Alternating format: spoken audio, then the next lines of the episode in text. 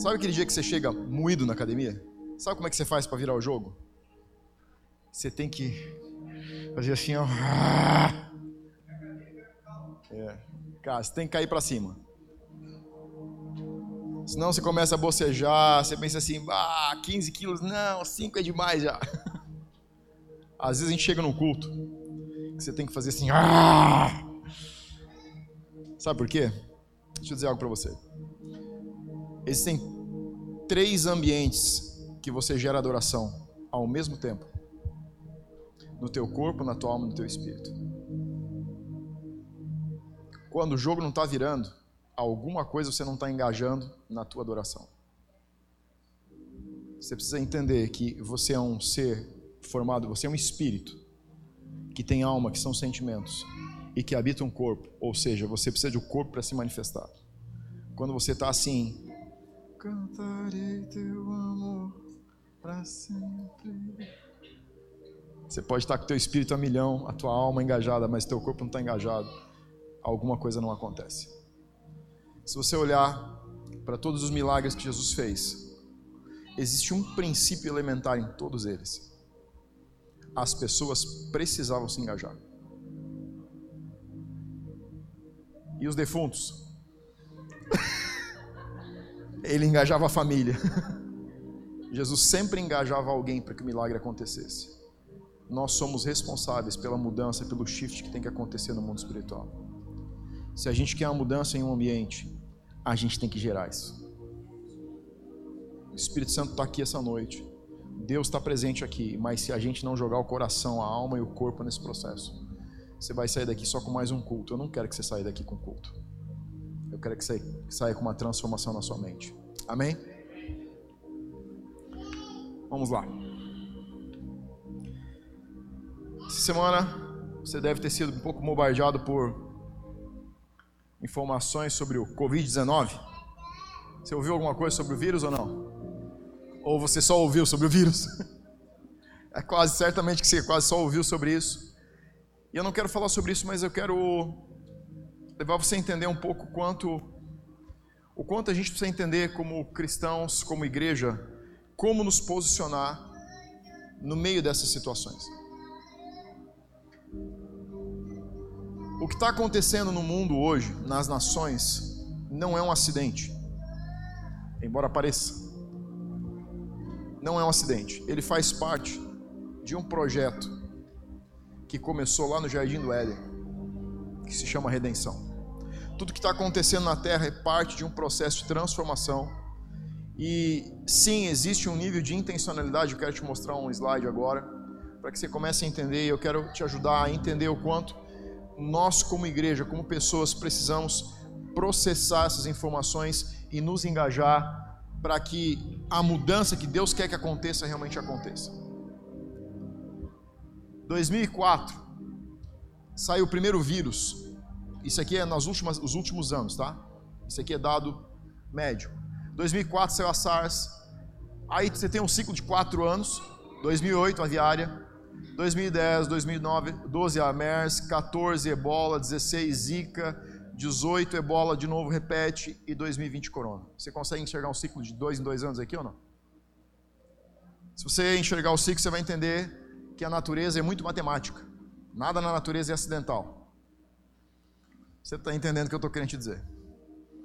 Mas por que eu estou te mostrando isso? Isso não vai diminuir isso não vai mudar para menos. Os ciclos vão começar a aumentar cada vez mais. Essa postagem foi o Sean Boltz quem fez, é um profeta dos Estados Unidos. Ele tirou isso de um amigo dele que é médico, de uma pesquisa que eles fizeram. E se isso não vai mudar para melhor, a gente precisa entender como que a gente vai andar no meio desse ambiente, sim ou não? Você quer participar disso? Eu não estou afim. Eu até quero saber, mas não quero participar desse negócio. Então eu quero olhar com você o que a gente pode ver na palavra, o que a gente pode ver na Bíblia, de como a gente tem que se comportar como cristãos no meio desses processos que o mundo está entrando.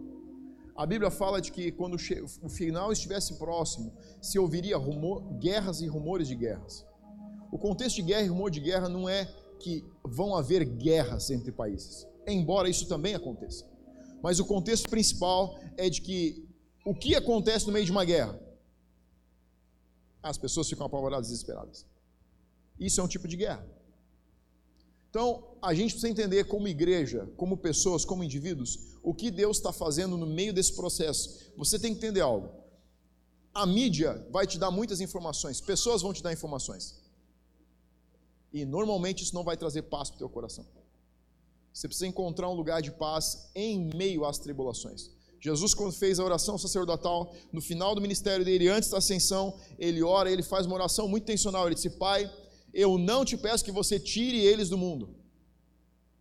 Então ele foi muito legal. Ele disse: Pai, não tira eles do meio dos problemas do mundo, apenas, apenas guarda-os. Existe um lugar de proteção, existe um lugar de segurança enquanto o mundo está virando um caos. E esse é o ponto que eu quero trabalhar com você. Se você está com a Bíblia aí, abra em 1 Coríntios capítulo 12.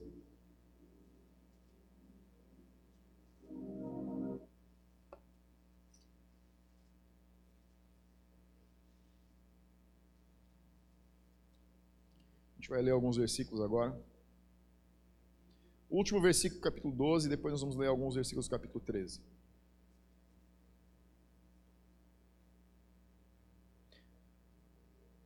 Antes de a gente ler esse capítulo aqui, dá uma olhada para mim no título do capítulo anterior e título do capítulo posterior. Lê o título do capítulo 12.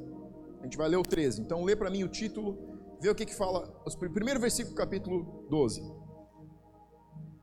Fala sobre dons aí? Sim. Vê para mim o que fala o título do capítulo 14, um depois. O que que fala? Dons também? Sim. Agora vamos olhar o que diz o capítulo final do 12 e o capítulo 13. Então procurai com zelo os melhores dons. Então Paulo termina falando sobre dons no capítulo 12 e ele começa a falar: o amor é o dom supremo. E eu passo a mostrar a vocês ainda um caminho sobremodo excelente. Ainda que eu fale a língua dos homens e dos anjos, se não tiver amor, serei como o bronze que sou, como o símbolo que retine. Ainda que eu tenha o dom de profetizar e conheça todos os mistérios e toda a ciência, ainda que eu tenha tamanha fé a ponto de transportar montes, se não tiver amor, nada serei. E ainda que eu distribua todos os meus bens entre os pobres, e ainda que eu entregue o meu próprio corpo para ser queimado, se não tiver amor, nada disso me aproveitará. O amor é paciente, o amor é benigno, o amor não arde em ciúmes, não se ufana, não se ensoberbece, não se conduz de forma inconveniente, não procura seus interesses, não se exaspera, não se ressente do mal não se alegra com injustiça, mas regozija-se com a verdade. Tudo sofre, tudo crê, tudo espera e tudo suporta. O amor jamais acaba, mas havendo profecias vão desaparecer, línguas cessarão e havendo ciência passará. Porque em parte conhecemos em parte profetizamos. Quando, porém, vier o que é perfeito, então o que é em parte será aniquilado. Quando eu era menino, falava como menino, sentia como menino e pensava como menino. Quando cheguei a ser homem, desisti das coisas próprias de menino porque agora vemos como no espelho, obscuramente, então veremos face a face. Agora conheço em parte, então conhecerei como também sou conhecido. Agora, pois, permanece a fé, a esperança e o amor, e estes três, porém, o maior deles é o amor. Por que que Paulo coloca no meio de dois capítulos, onde ele está falando especificamente sobre dons espirituais, um, um capítulo inteiro falando sobre amor? Normalmente a igreja a igreja durante um tempo deixou de procurar os dons. A igreja precisa, a gente precisa encontrar e se mover nos dons. Esse é um fator que é um fator de encontro com o amor de Deus para quem não conhece Deus. Agora, por que que Paulo coloca o capítulo do amor no meio dos capítulos dos dons? Porque você pode pedir ou procurar ou começar a se mover em dons por dois sentimentos distintos, e nenhum deles é sustentável. Um deles é focado nas pessoas. E isso parece amor. Mas se você está focado nas pessoas, em algum momento você vai deixar de focar nos outros e vai focar em si. Então isso não é sustentável. Você também pode focar no amor, é, com, no, nos dons, com uma motivação de se firmar naquilo que você está fazendo e não em quem você é. Então, isso também não é sustentável. Em algum momento, isso vai gerar orgulho no teu coração. Então, quando Paulo coloca o amor no meio do conceito de que a igreja precisa, que os cristãos precisam entender que se mover nos dons é um papel fundamental. Ele está dizendo o seguinte: o que vai sustentar, o que pode equilibrar, o que pode tornar a vida fluindo, a vida da igreja fluindo nos dons, é a plataforma do amor. Então ele precisa fazer os coríntios entender que amor é o caminho, a plataforma onde a gente constrói uma vida que os dons façam parte, mas não sejam o alvo principal. Dons são que nem placas no caminho onde você está andando por uma estrada. Você vai daqui para a praia e você começa a encontrar placas no caminho, dizendo Tramandaí 90 quilômetros, Tramandaí 40 quilômetros, Tramandaí 20 quilômetros. Nenhuma dessas placas é Tramandaí, sim ou não? Se você parar na beira da placa e disser assim, cheguei no litoral, você está errado. É quente igual na praia, mas não tem praia igual na praia.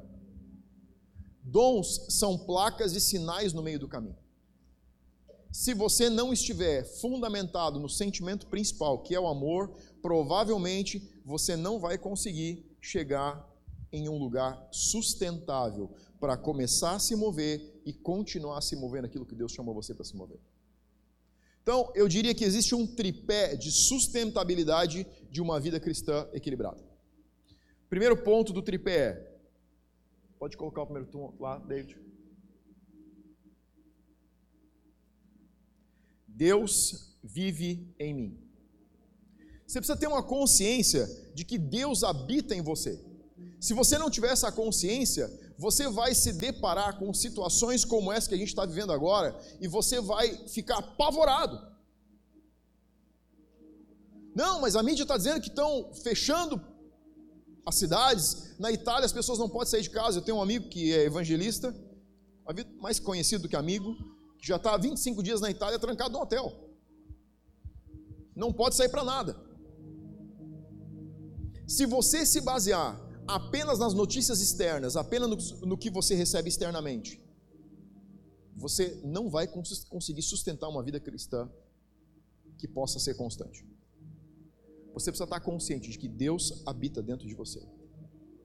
A fonte da tua segurança não pode ser o que está acontecendo fora. A fonte da tua segurança tem que estar acontecendo o que acontece aqui dentro. Por isso que a consciência de corpo, alma e espírito é tão importante se você quer ter uma vida cristã equilibrada. Porque se você não tiver consciente de que Deus fala através das três áreas, quando as tuas emoções estiverem bagunçadas, você não consegue mais ouvir Deus. Quando acontecer uma situação de pressão externa, você fica surdo, você vai começar a entrar em crise e dizer: Não, Deus não está falando comigo. No meio desse problema, Deus não está falando comigo. Por quê? Porque você está ouvindo mais a tua emoção do que a voz de Deus que fala através das tuas emoções.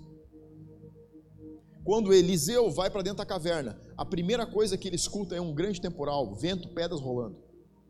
E Deus pergunta a Eliseu: Eu estava no meio do temporal? Eliseu responde: Não, você não estava. Quem era o temporal externo? Era o temporal interno. O estado de alma de Eliseu naquele momento estava determinando a realidade de que ele desconhecia de Deus. 2 Coríntios capítulo 5, versículo 6 diz: Temos, porém, portanto, sempre bom ânimo, sabendo que enquanto no corpo estamos ausentes do Senhor, visto que andamos por fé e não pelo que vemos. Olha o que esses versículos estão dizendo. Se você associar isso a outros versículos que dizem que viver por fé não é, é nós nos movemos por fé e não por vista, e você começar a olhar o que Paulo está dizendo aqui aos Coríntios, ele está dizendo o seguinte: quando você olha para o seu corpo físico, que é natural, que é temporal, que é suscetível a doenças, a crises, a dor, essa é uma declaração física de que Deus está com você. Sabe qual a melhor forma de você se conscientizar de que Deus habita em você? Levantar de manhã, parar na frente do espelho, olhar para o seu corpo, olhar para os seus olhos, olhar para o seu cabelo, olhar para o seu rosto e dizer: Isso tudo é uma declaração de que Deus existe e eu não vou ficar aqui. Isso é se mover por fé. É usar o que você tem e o que você não tem para focar em algo que é eterno. Muitas pessoas se preocupam demais com o corpo. Você precisa se preocupar, você precisa cuidar do seu corpo, você precisa ter saúde. Mas o seu corpo, que é finito, é só uma declaração de que Deus é eterno e infinito. Não foque demais no seu corpo. Use ele como uma forma de focar naquilo que realmente está além dos limites temporais. O que Paulo está dizendo é o seguinte: quando eu olho para o meu corpo, eu tenho ânimo, porque eu sei que Deus não está nessa carne, nesse corpo, mas Ele é um espírito. O que é que Apocalipse diz quando Jesus voltar? Ele diz: quando nós formos arrebatados, vamos receber um novo corpo. Isso que você vê todo dia, que você gasta tanto tempo amarrando, arrumando na frente do espelho para vir para a igreja. As mulheres sabem o que eu estou falando. Ela leva mais tempo na frente do espelho do que leva no banheiro tomando banho. Isso que você gasta tanto tempo arrumando não vai habitar na eternidade. Isso vai deixar de existir. E você precisa aprender a olhar para situação, situações externas que estão acontecendo e entender que elas não são uma declaração de dor e tristeza, mas são uma declaração de redenção. Ah, pastor, mas o mundo está ficando horrível, está ficando pior. Eu sei. Mas isso cada vez mais é uma declaração de que Jesus está voltando. Se ele estivesse melhor, eu iria me preocupar. Mas por ele estar ficando pior, essa é a verdadeira declaração de uma vida eterna que não vai terminar. Colossenses capítulo 1, versículo 27, você não precisa abrir, diz assim: Cristo em nós é a esperança da glória.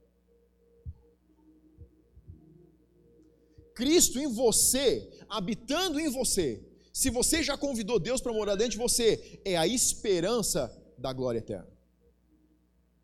Tudo que você vive nessa vida, você não vai levar junto. Tudo isso que muitas vezes nós somos apaixonados, amamos e gastamos metade ou mais da nossa vida, simplesmente não vai acompanhar você. Porque o teu corpo, isso que é natural, isso que você tem tanto medo de perder, para Deus não tem valor algum. Está em uma decomposição. Paulo entendia isso e ele disse em Filipenses capítulo 1, versículo 21, porquanto para mim viver é Cristo e morrer é lucro. Você já pensou quanto tempo nós passamos buscando informações que abalam os nossos sentimentos e a nossa consciência da vida? Você já parou para pensar que se para cada vez que você acessou o Instagram ou o YouTube para ver mais um vídeo sobre o coronavírus, você tivesse dobrado teu joelho e orado por redenção, o que você poderia estar fazendo? Porque se a gente não cuidar, a gente entra numa espiral e a cada 15 minutos você entra para ver se tem uma postagem nova. Enquanto que a gente deveria fazer uma postagem nova de joelhos a cada 15 minutos. Deus, eu estou aqui declarando redenção sobre a humanidade. Deus, eu estou declarando que esse vírus vai ser encontrado uma solução. Deus, eu estou aqui declarando que a minha família não vai ser afetada por isso. Deus, eu declaro que a minha cidade não vai ter pessoas doentes. E se elas ficarem doentes, elas vão ser curadas. Você não foi chamado para se informar do que o diabo está fazendo. Você foi chamado para confrontar aquilo que ele está tentando fazer. Quem tem que fazer postagens é você mas não é no Instagram, é no reino espiritual. Segundo ponto. O último versículo que nós lemos, de Coríntios 13, diz assim: Agora permanecem a fé, a esperança e o amor. Desses três, porém, o mais importante é o amor. Então, fé, primeiro, é você ter consciência de que Deus habita em você. Número dois, você não pode viver por fé a menos que esteja decidido a correr riscos.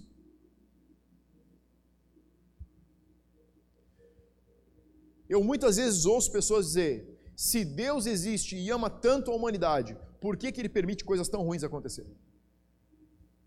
Essa é a resposta. Porque as coisas ruins que acontecem no mundo não são culpa de Deus, são culpa do homem que fez uma escolha errada.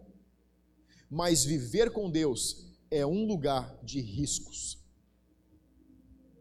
Você já viu aqueles acrobatas que fazem acrobacias com uma rede embaixo? E aí você olha e diz assim: ah, com rede é fácil. Até que você sobe naquele negócio, ele tem 30 mais de 30 metros de altura. A vida com Deus é mais ou menos assim. Você precisa subir em um lugar onde você sente medo, mas você sabe que se você cair, você está seguro. Não tem como você viver uma vida cristã verdadeira sem estar se arriscando. Esse mundo vai te proporcionar todos os riscos, os riscos que você precisa para sentir a emoção do cuidado de Deus. As pessoas procuram, mais do que tudo hoje, segurança e estabilidade. Com Deus existe segurança no meio dos riscos. E você precisa aprender a se apaixonar por viver uma vida arriscada. Nós somos uma geração que é abalada muito facilmente. Muito facilmente. Se começar a fechar o tempo, a gente acha que a casa vai cair. Se começa um pouco de vento, vai tudo desabar. As gerações que vieram antes de nós foram moldadas e forjadas na pressão. Dor fazia parte da vida. Esforço fazia parte da vida. Não dormir fazia parte da vida. Ver pessoas morrer do teu lado fazia era parte da vida, era ciclo de vida. Hoje a gente não quer nem ver as pessoas ficarem doentes. A gente precisa aprender a ter mais resiliência com a dor. Deus não vai livrar você de sentir dor. Não significa que Ele não vai curar. Se você já está vindo mais tempo na casa, você sabe que nós cremos na cura. E provavelmente você em algum momento foi tocado por Deus. Mas não existem garantias de que você não vai sentir dor. Não existem garantias de que você não vai morrer. Existe uma garantia: você não vai morrer na véspera. Você só vai morrer quando fechar os teus dias. Você sabe por que eu não tenho medo de fazer culto? porque ninguém de vocês vai morrer antes da hora. Eu não vou morrer antes da hora. Assim como você sabe que não existe equipamento médico no mundo que segura você um dia a mais. Escuta o que eu vou te dizer. Não existe medicina que possa prolongar um segundo a tua vida. Também não existe doença que te leve antes da hora. Quando Deus diz que os, dias, os teus dias e os meus dias estão contados, Ele está dizendo o seguinte: eu decidi que você vai até aqui. Nem que te falte um pedaço, mas você vai chegar lá. Nem que, a gente tinha que, nem que você tenha que ir para uma mesa de cirurgia cortar um pedaço fora, mas você não vai morrer na véspera. Assim como não vai morrer depois. Você precisa fazer disso uma declaração. Deus, eu sei que a medicina não me segura, assim como eu sei que a doença não pode me levar aonde você não disse que eu não vou. Isso é viver com segurança em meio a risco. Não existem garantias. A medicina não pode te garantir. Eu não posso te garantir. Eu só posso te garantir uma coisa. Se você decidir viver uma vida com Deus emocionante, você vai encontrar alegria e esperança nos lugares onde você encontra tristeza. Nós temos uma declaração lá em casa. A doença pode chegar, mas ela vai sair tão rápido quanto ela chega. E a gente ora, e a gente ora. Semana passada a Emily chegou, contei para o pessoal quinta-feira no curso. A Emily chegou na segunda-feira de noite em casa e disse: Pai, você não vai acreditar. O que, foi, Emily? Meu colega vomitou do meu lado. Eu disse: cara. Na hora minha cabeça já fez a conta. Quando que ela vai vomitar? Terça-feira não aconteceu nada e eu pensei, uau, escapamos dessa.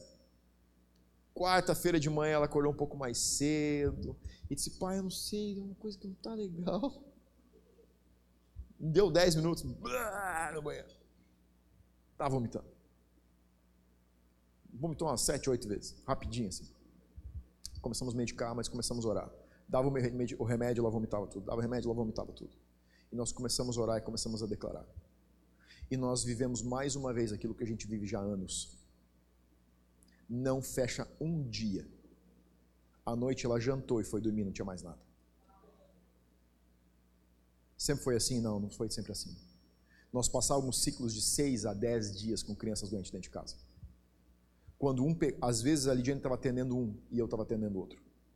De dormir quatro, cinco noites separados, em quartos separados, um cuidando de um e outro cuidando do outro. Os dois com balde, criança vomitando a noite inteira e vomitando e vomitando e vomitando. A gente entrava num nível de estresse, eu não conseguia nem passar um pelo outro dentro de casa mais. Não foi sempre assim.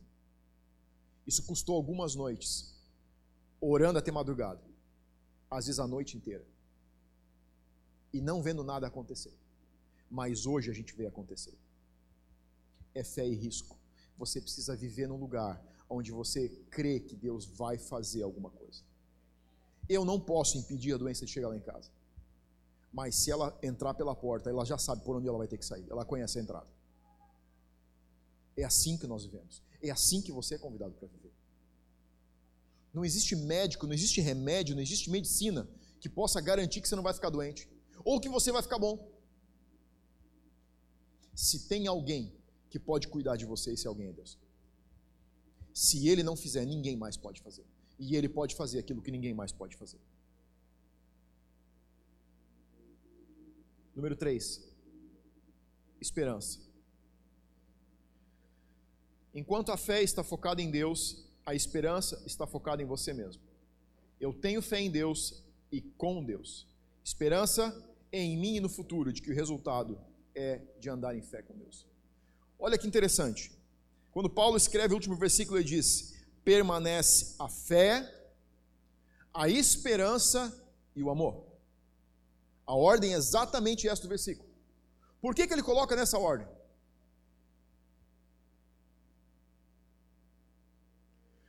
Porque não existe esperança sem existir Deus primeiro.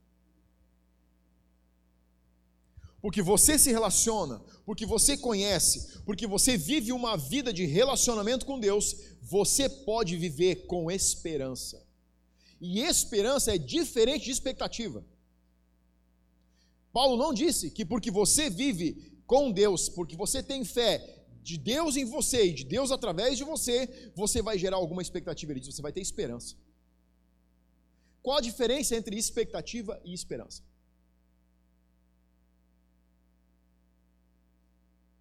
Expectativa é quando você senta e espera algo acontecer.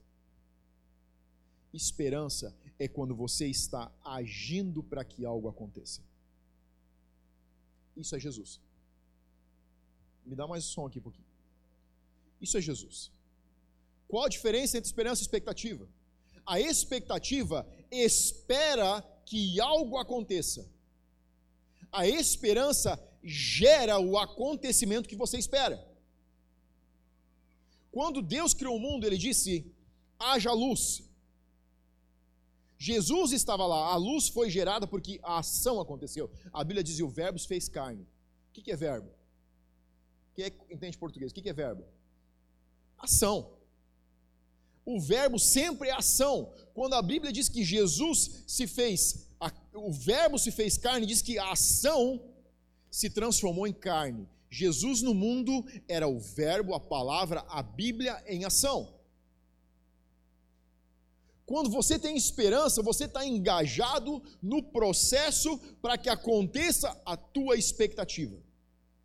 Só ter expectativa não vai dar o que você quer.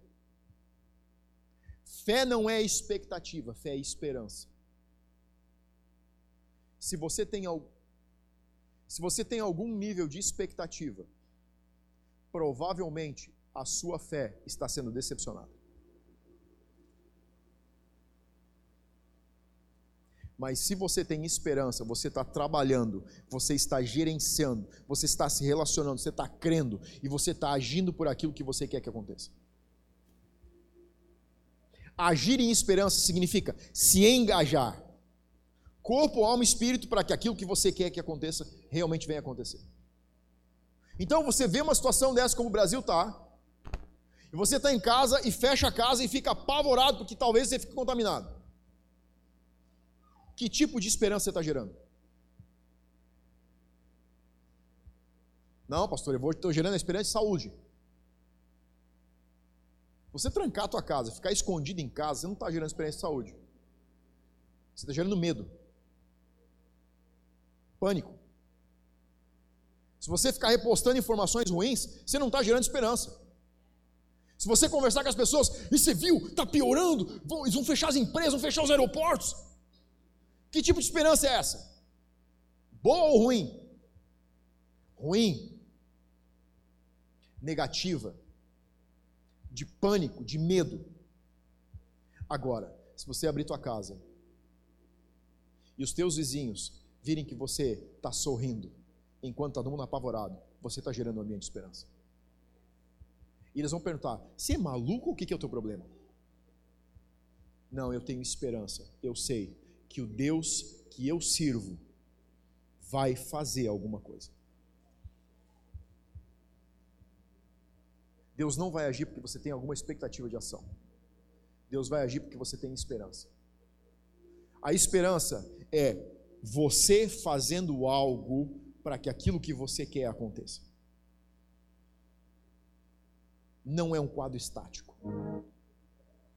Não é você parado no nada. É você fazendo e trabalhando para que aquilo se cumpra. Colossenses, a gente leu antes, diz: Cristo é a esperança da glória. Número 4, amor.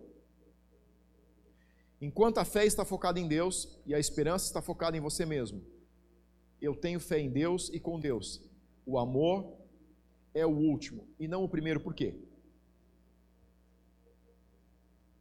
Porque assim como você não pode ter esperança de verdade sem se relacionar com Deus, você não pode ter o amor verdadeiro sem se relacionar com Deus. Amor de verdade vem de um lugar de relacionamento. Abra a tua Bíblia em João capítulo 14.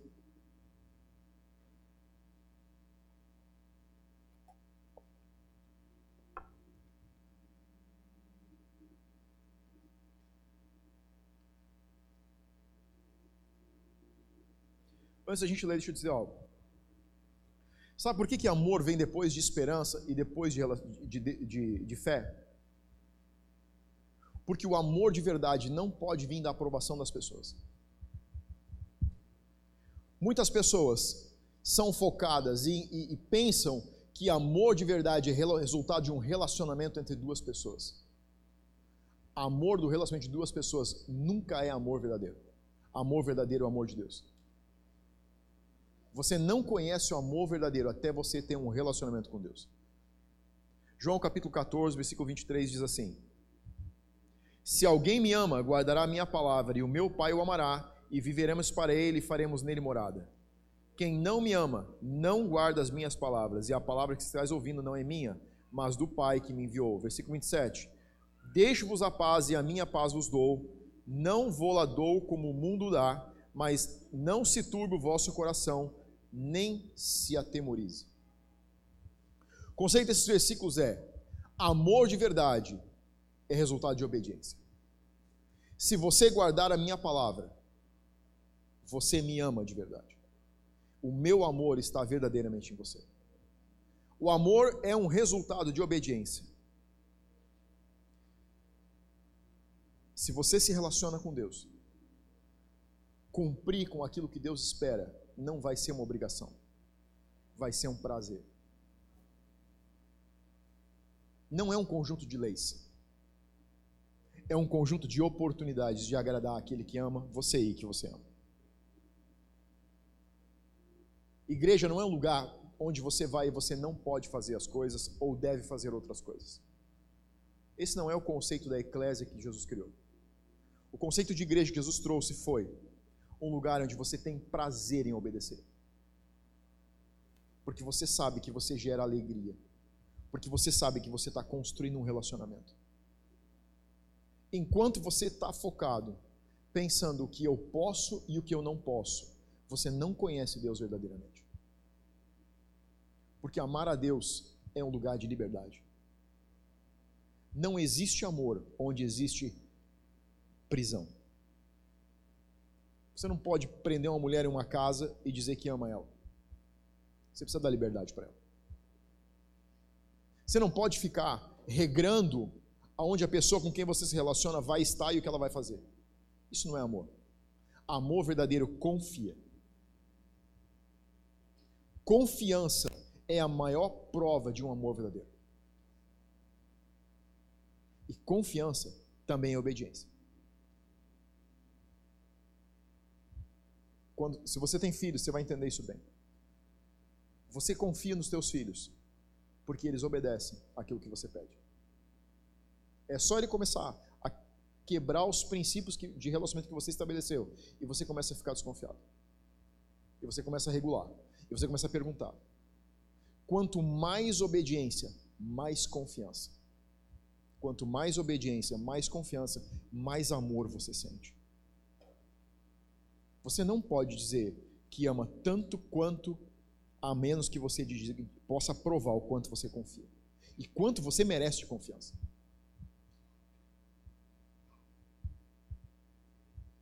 Por que, que você confia em Deus? Porque você tem uma esperança de não ser decepcionado. Agora a pergunta é: por que Deus confiaria em mim? Por que Deus confia em você?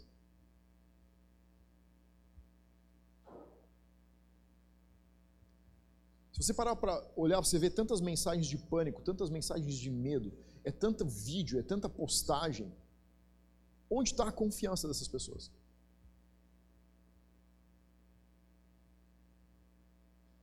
É uma expectativa, não é uma esperança. Não é um relacionamento de amor de verdade.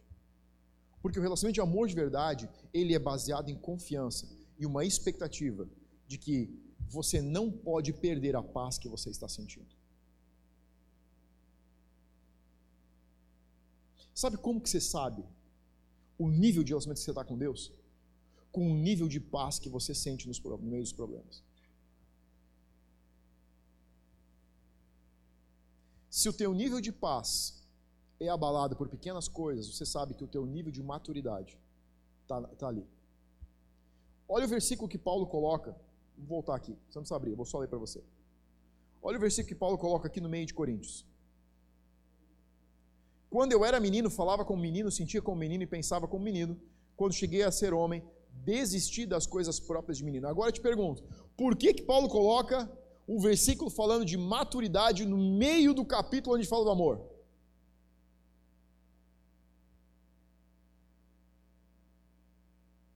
Porque amor de verdade é resultado de confiança.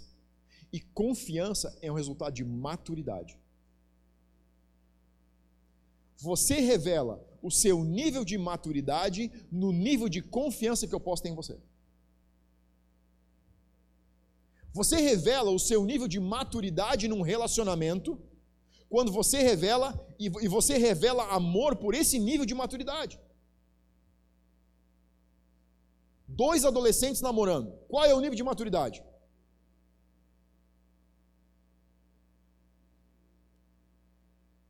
Qual é o nível de confiança?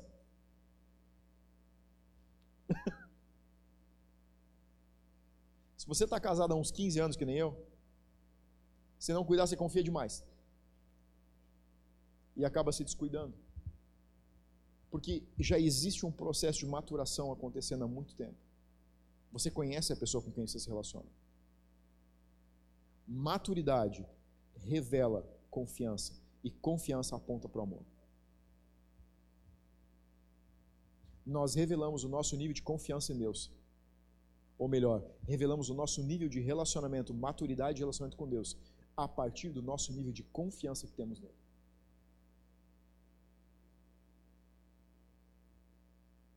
Meninos se movem por tudo. Homens permanecem, mesmo que a batalha fique feia.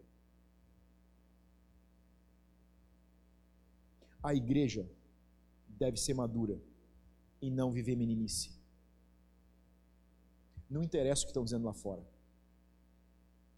Dobra o teu joelho, fecha a tua porta e pergunta a Deus o que você está dizendo sobre isso. Ah, mas você não entende, a mídia está falando. Eu não quero nem saber o que a mídia está falando. Porque ela não vai falar nada de bom. Porque ela é manipulada para dar dinheiro para alguém. Eu vi um médico falando hoje, ele disse: eu nunca imaginei que uma gripe podia dar um caos tão grande. De um grande instituto de pesquisas. Ele disse: é só uma gripe. É só uma gripe.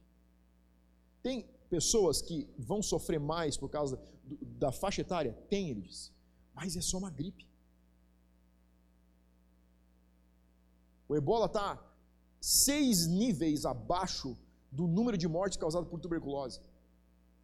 Quantos dias você não dormiu porque você tinha medo de pegar tuberculose nos últimos dias? Nenhum, você nem sabia essa informação.